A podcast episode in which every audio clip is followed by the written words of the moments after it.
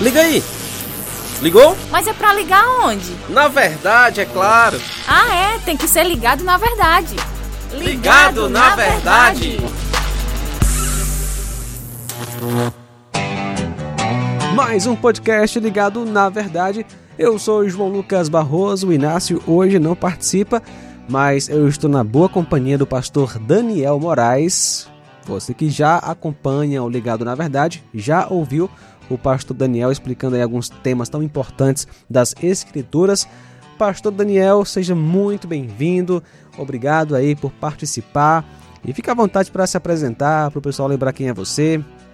E hoje, pastor, o assunto tá bom demais, né? Morte e ressurreição de Jesus. Oi, João Lucas, mais uma vez obrigado aí pelo convite, aí, em poder fazer esse podcast na Rádio Ceará, sempre é um prazer muito mais, prazer maior é poder falar desse tema, né? É um privilégio poder falar da morte e ressurreição de Jesus. Como você sabe, meu nome é Daniel Moraes, estou aqui em Pernambuco, ah, tenho desenvolvido um ministério aqui de ensino da palavra nas igrejas locais, tenho uma livraria que também exerce os cursos, né, nas igrejas aqui onde eu, na região em que eu estou trabalhando e tenho trabalhado dessa forma aqui, apoiando a igreja local juntamente com o ensino na igreja, na igreja, né? Então tem sido bom crescimento e tem dado oportunidade. Então é um prazer estar com vocês.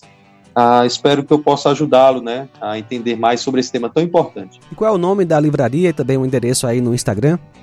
Instagram Excelência Livraria, né? Você bota lá Livraria Excelência que você vai encontrar lá e vai saber mais sobre a livraria. Né? Tamo junto, no ligado na verdade.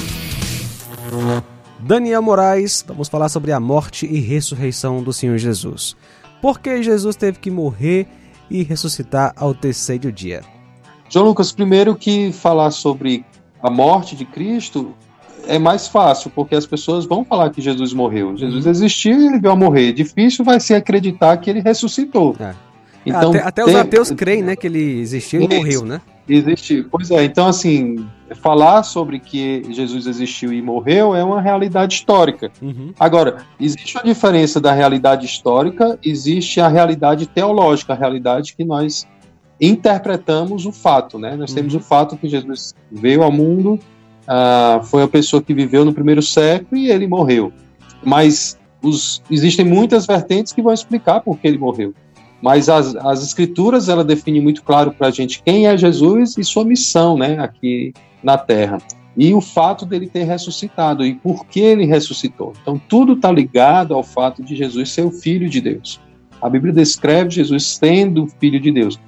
Por exemplo, Marcos capítulo 10, versículo 45, vai definir para nós qual é o propósito da vinda de Jesus. Ele diz assim: Pois o próprio Filho do Homem não veio para ser servido, mas para servir e dar a sua vida em resgate por muitos.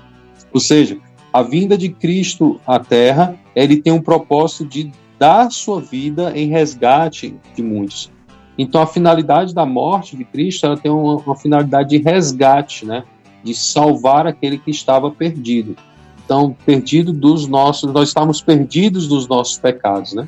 Agora, pastor, por que foi necessário esta morte violenta, né? Como a gente pode compreender essa questão de, é, é, é, da morte de Jesus trazendo resgate, né? Como conciliar essas duas coisas, morte e resgate para os pecadores.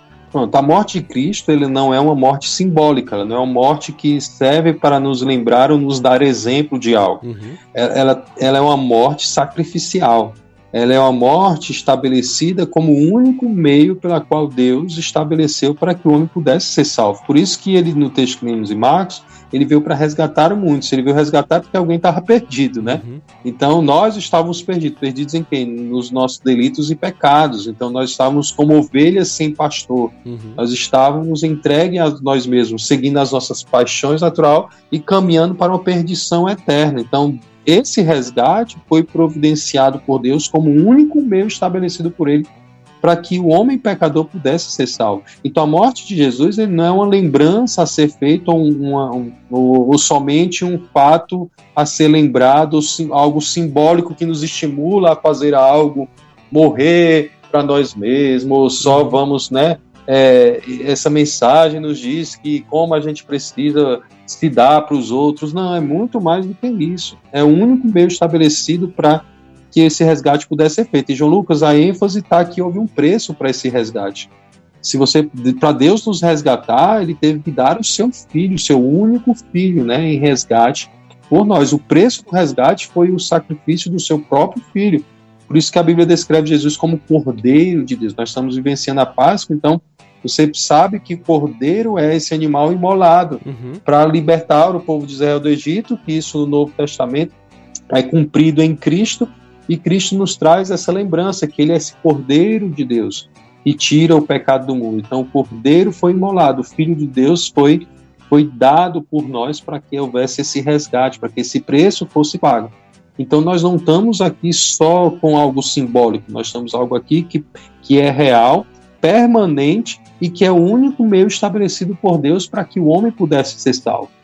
Então a morte de Cristo tem esse valor e a ressurreição ela é a atestação disso, é a certeza de que esse sacrifício foi aceito, uhum. de que agora existe um caminho acessível ao Pai por meio do Filho, porque o Filho ressuscitou. A ressurreição atesta para nós que Jesus ressuscitou, né? declarada nas Escrituras, diz para mim e para você, no texto bíblico, nas Escrituras, que nós podemos ter a certeza de que o sacrifício dele, o preço pago do resgate, foi aceito. E uma vez que foi aceito, ele nos garante o poder de vida e vida eterna. Onde nós estávamos mortos no nosso delito e pecado, agora nós temos vida e vida eterna. Podemos, pela graça de Deus, sermos salvos. Por isso que isso se estende aos homens para que eles se arrependam e creiam em Cristo como seu único resgatador, como seu cordeiro que deu sua vida em resgate por mim e por você. Isso se chama fé. A fé é algo pessoal, ela envolve a minha, a minha disposição de coração, de crer ou não crer. Tem que estar tá ligado na verdade. Beleza, então, uh, ah, para ser salvo, para ter essa vida eterna, é necessário crer que Jesus morreu na cruz, ressuscitou ao terceiro dia. Mas Daniel, muita gente rejeita, não é verdade? Então, o que acontece com quem rejeita o sacrifício de Jesus e sua ressurreição. Afinal, nem todos creem, não é verdade? Então, imagina só, Deus providenciou o meio estabelecido para que então nós, nosso, nossa condição de pecador perdido, pudesse ter sido, pudesse ser resgatado. E o que que acontece? Muitos sabem ou muitos não vão ter conhecimento disso, mas o fato é que Jesus ele veio ao mundo e deu sua vida em resgate por muitos.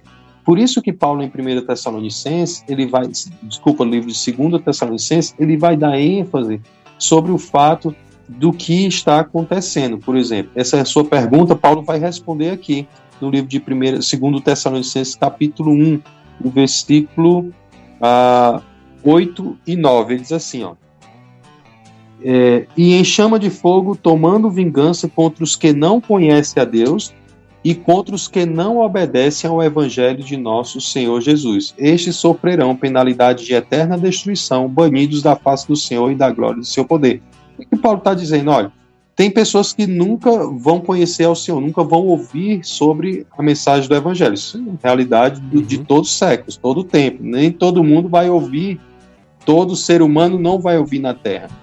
Mas o fato aqui é que, que Paulo está dizendo que aqueles que não conhecem e aqueles também que, que desobedeceram, que não seguiram, sofrerão uma penalidade eterna.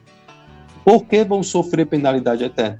Pois por quê? Porque eles não estão mais eles não estão debaixo do sacrifício do cordeiro, uhum. do resgate. Então, se eles não estão, se eu não fui resgatado, eu permaneço sobre a ira de Deus.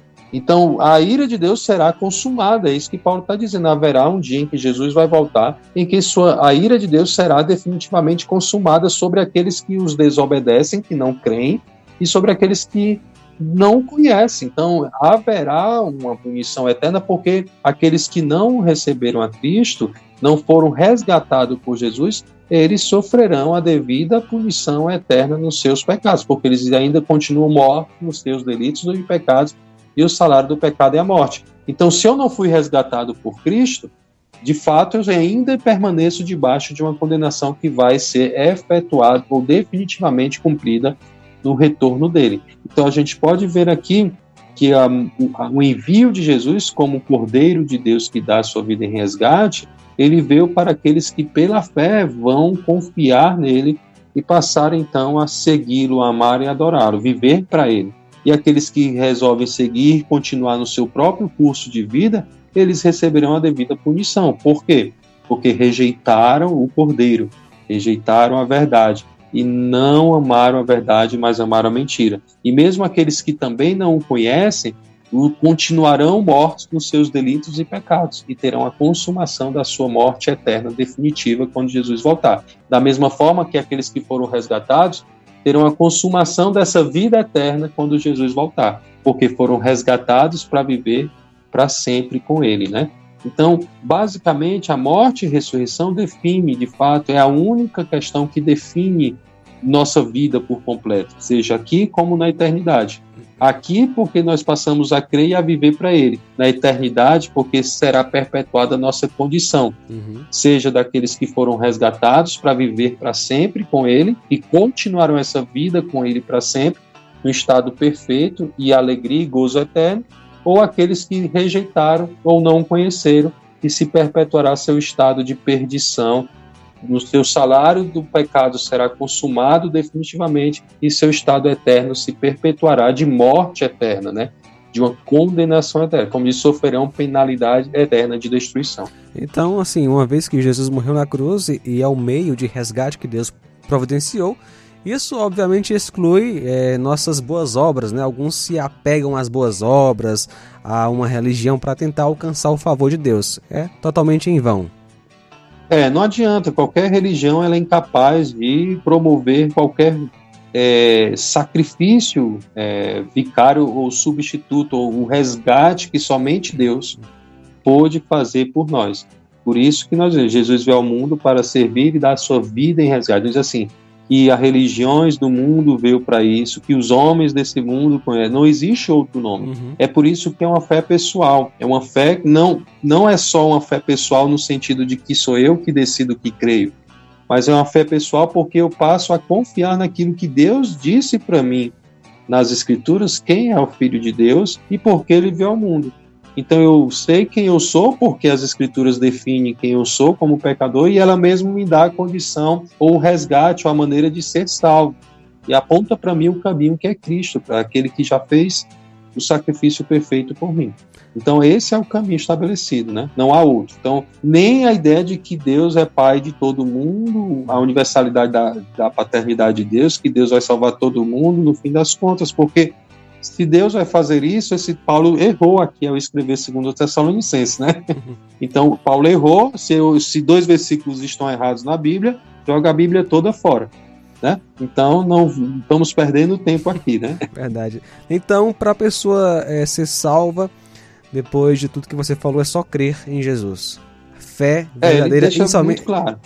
Somente crer. Crê no Senhor Jesus Cristo e será salvo tu e tua casa. Quem tem um João, 1 João, né, capítulo 5, quem tem um filho tem a vida, quem não tem um filho não tem a vida.